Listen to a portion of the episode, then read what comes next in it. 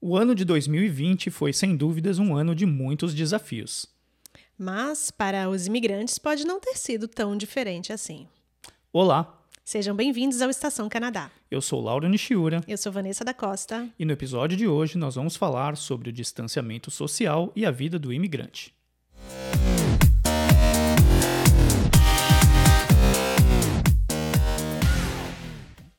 Gostaríamos de iniciar o episódio de hoje nos solidarizando com todos aqueles que perderam um emprego ou parte da renda num ano tão difícil quanto o de 2020 e, sobretudo, expressar os nossos mais profundos sentimentos com aqueles que, assim como eu, perdeu um ente querido por conta deste ano trágico. De maneira nenhuma queremos aqui com esse episódio diminuir a dor que esse ano foi para a vida de muitos. Apenas fazer algumas comparações sobre as dificuldades já existentes na vida de alguns imigrantes. A nossa finalidade é mostrar para vocês a realidade da vida de imigrantes que estão fora do seu país de origem e, sobretudo, distante das pessoas que mais amam. Mas então, Vanessa, como que 2020 começou para você? Olha, falando dessa questão de isolamento social, né? é, a maternidade, eu fui mãe há sete anos. E como já trabalhamos em episódios anteriores, a questão do emprego, dos impactos que a maternidade tem nas escolhas e decisões, né? Principalmente para a mulher ou para aquele do casal que decide um, passar mais tempo com os filhos ou que vê essa necessidade, sobretudo num país onde você não tem nenhuma outra referência, essa criança não tem nenhuma outra referência de parente, né? Somos o universo dessa criança. Então eu fiz as minhas escolhas e a, e a minha principal escolha foi estar com as minhas crianças. Então, nos últimos sete anos, é, eu estive boa parte do meu tempo isolada do mercado de trabalho um, em tempo integral, pelo menos, ou em determinados momentos eu tive duas crianças, então teve também licença maternidade, que eu prolonguei para as duas, para um ano e meio. E, e, outras opções também durante esse percurso, onde eu escolhi passar mais tempo com elas. Então, o isolamento com relação ao trabalho, ele sempre foi uma realidade para mim, por muitos meses, né, ao longo desses sete anos. Um, e além disso, a questão da família também nunca houve nenhum parente que morasse aqui, então a gente já estava isolado dos familiares, dos, dos nossos amados. E com relação aos amigos, também, porque cada um com a sua vida, com a sua rotina, e nos últimos cinco anos até o início da pandemia, uh, o, o, Lauro, que é o meu esposo, ele trabalhava durante os finais de semana, então eu estava sozinha com as crianças por todos os finais de semana, praticamente, né, exceto férias ou algum feriado, por cinco anos. Então já era a minha realidade.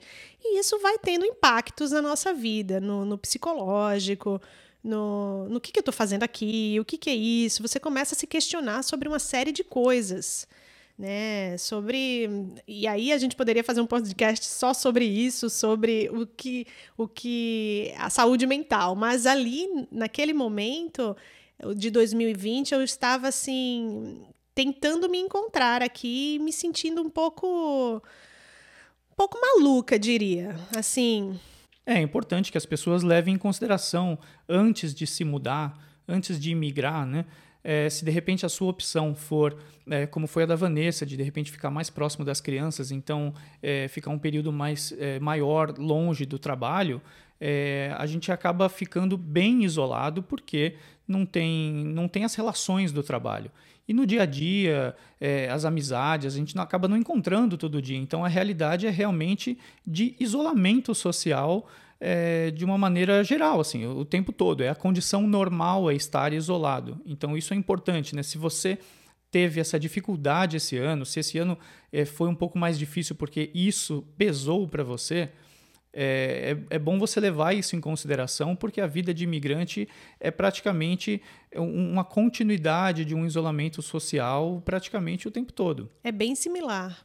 E tanto que, como você perguntou como que foi o início do ano de 2020 para mim, eu comecei em terapia. Eu comecei conversando ali, fiquei acho que dois meses conversando bastante com a minha terapeuta para descobrir. Eu queria entender se eu era reclamona demais, sabe? Se eu estava exagerando com relação aos meus sentimentos, a tudo que eu estava sentindo.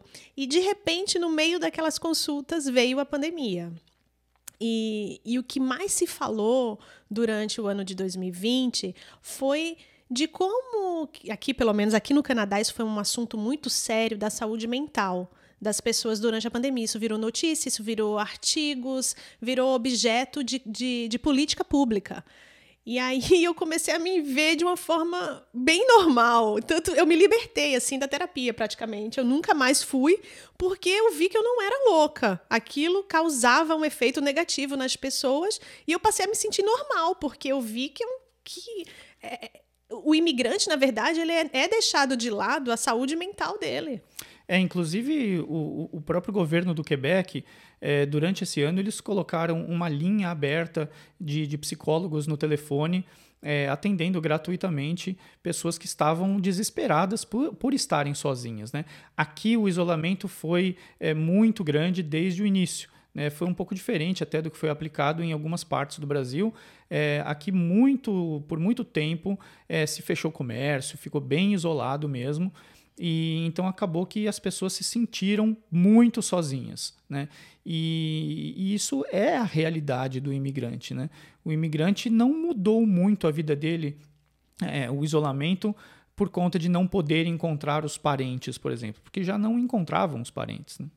É, inclusive foi uma das grandes dificuldades e que mais aumentou, assim, além dos encontros dos jovens entre si, essa questão das pessoas não resistirem e acabarem indo visitar os seus pais, os seus primos, os seus tios, porque isso é uma coisa muito natural, né, da vida e foi difícil pro não para o imigrante, não foi o imigrante que fez com que tivesse uma segunda onda aqui, por exemplo, no Quebec, foram mais os locais mesmo, porque tinha essa tentação, coisa que nós não temos. É, então nós já estamos acostumados, né? Mas uma coisa que existe bastante por aqui, que faz parte da, da vamos dizer assim, da cultura local, é, muitas pessoas quando se aposentam, elas acabam vendendo suas casas e tal e acabam indo morar em um prédio só de aposentados. Então só aposentados moram ali é, então são mais pessoas mais de idade e, e eles têm, acabam tendo é, um período de lazer ali, eles estão todos aposentados, então todos têm a mesma vida ali, então eles acabam interagindo e muitos optam por isso. Né? Tem inclusive alguns cuidados com enfermeiros para quem tem necessidades e tal.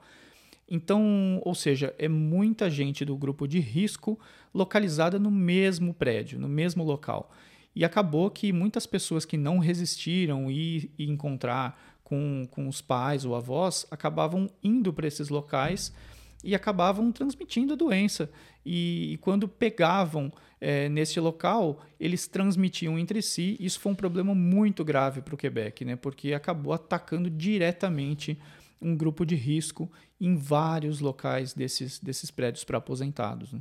Obviamente que eu tenho os meus amigos aqui, né? Temos um grupo na igreja, temos as nossas, os nossos momentos né, de, de relacionamento, de interação social, tínhamos antes da pandemia. Mas o que eu quero dizer com isso é que a coisa com a família é algo muito mais profundo, né? Com o vizinho, com aquela pessoa que você convive há muito tempo. Toda essa raiz a gente não possui aqui.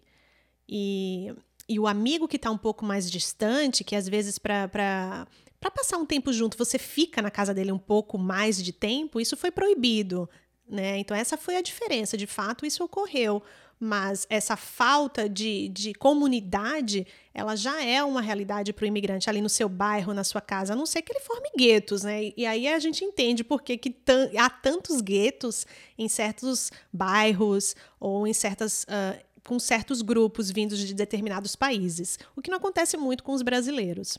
É verdade. E uma coisa interessante, né? no meu trabalho, por exemplo, é, durante as festas de final de ano, o governo aqui no Quebec tinha estipulado que poderia ser feito um encontro em até três dias, é, no máximo de dez pessoas. E cobriria principalmente a época do Natal, onde eles se encontram mais em família. É, e o governo tinha colocado uma condição para isso, que eram os números. Se os números no Quebec é, piorassem, eles voltariam atrás nessa decisão. E de fato, os números pioraram e eles voltaram atrás.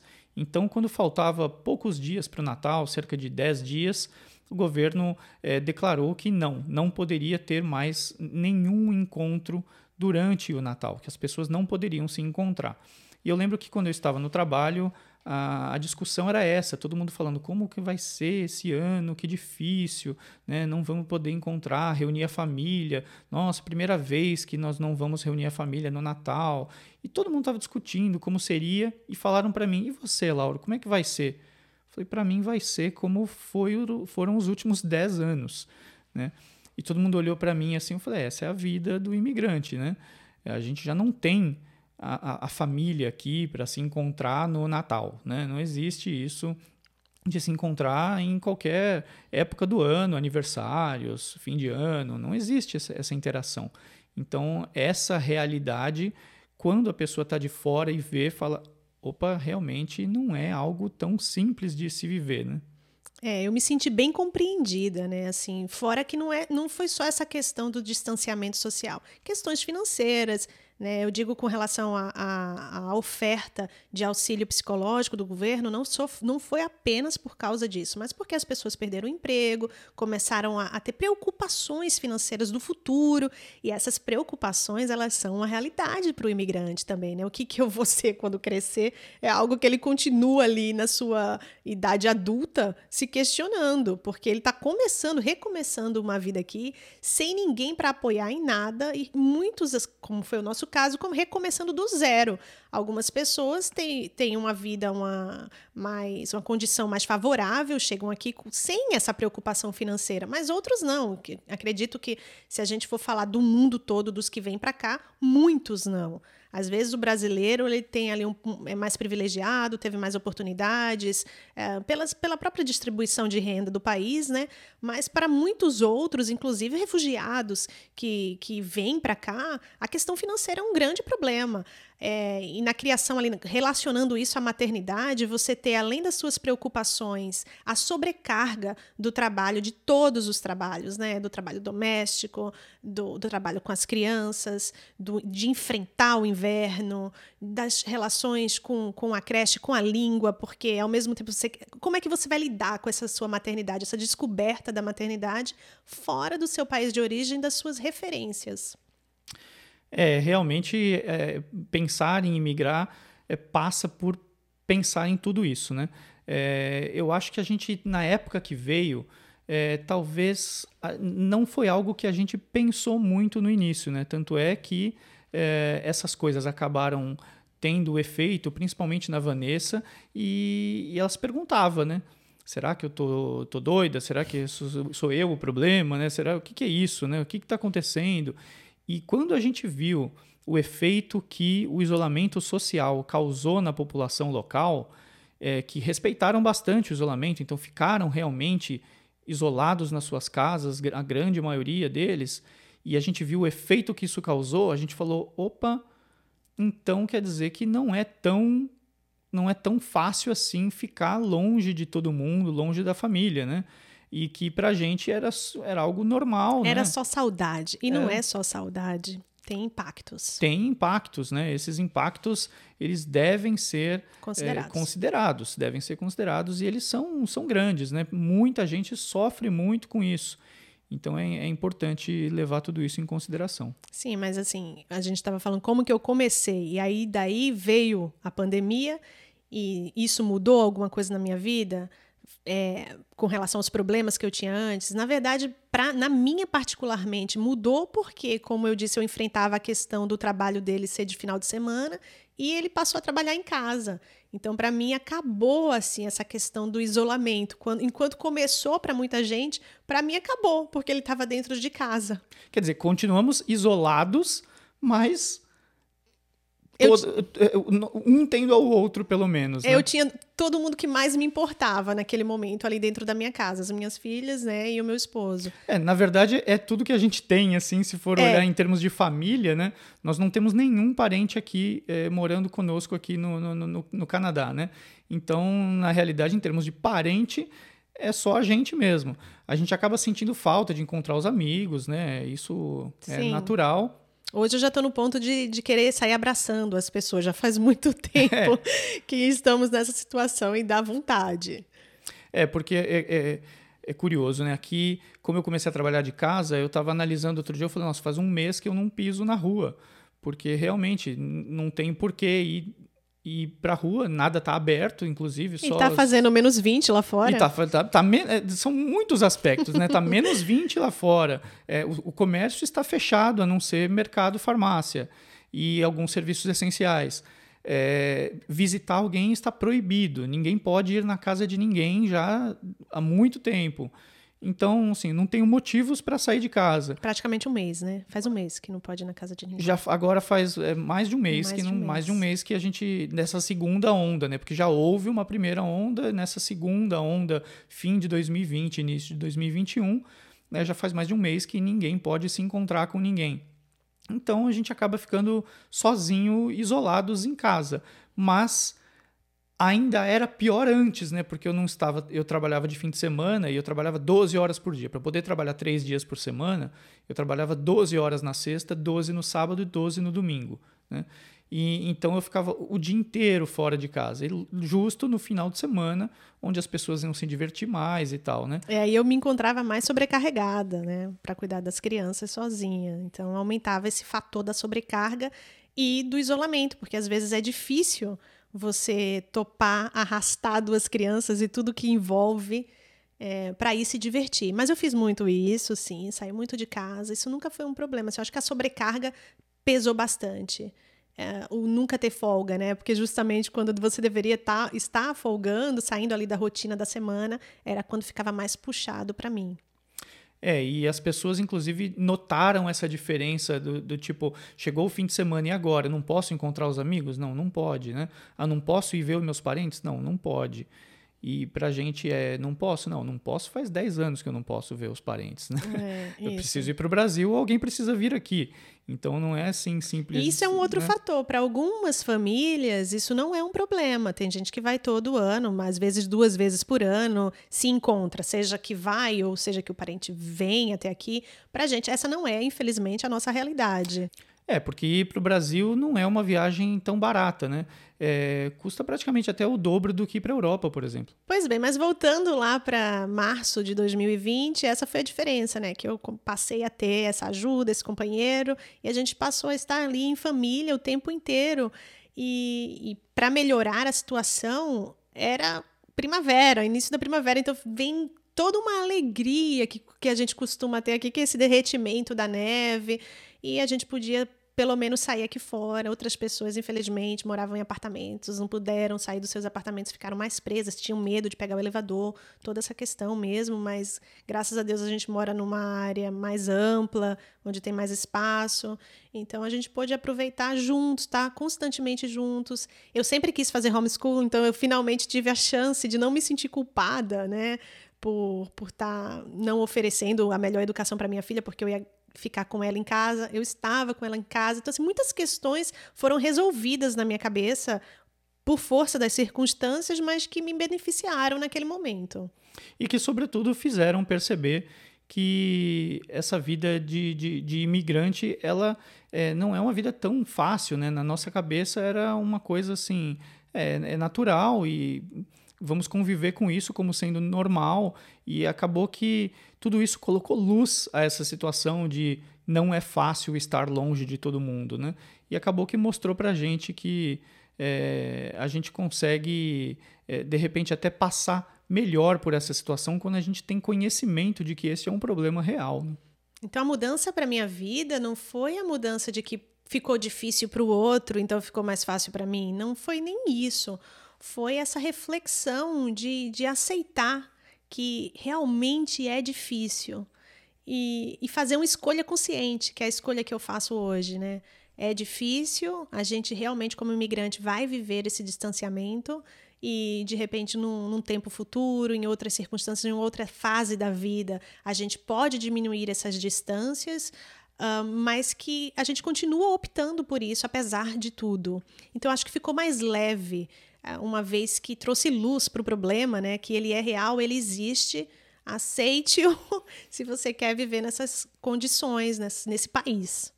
É, o, o, lado bom dessa história é que a gente Uma vez que colocou luz sobre isso e vimos que realmente esse é um problema real e que a gente estava vivendo no meio de tudo isso há muito tempo, colocamos na balança e, e ainda temos essa, essa opção, é, essa escolha, na verdade, de continuar seguindo este caminho. Então, eu acho que o lado bom de tudo isso é justamente esse, né? Saber que diante de tudo isso estávamos sim fazendo a escolha certa de acordo com o que a gente acredita, né?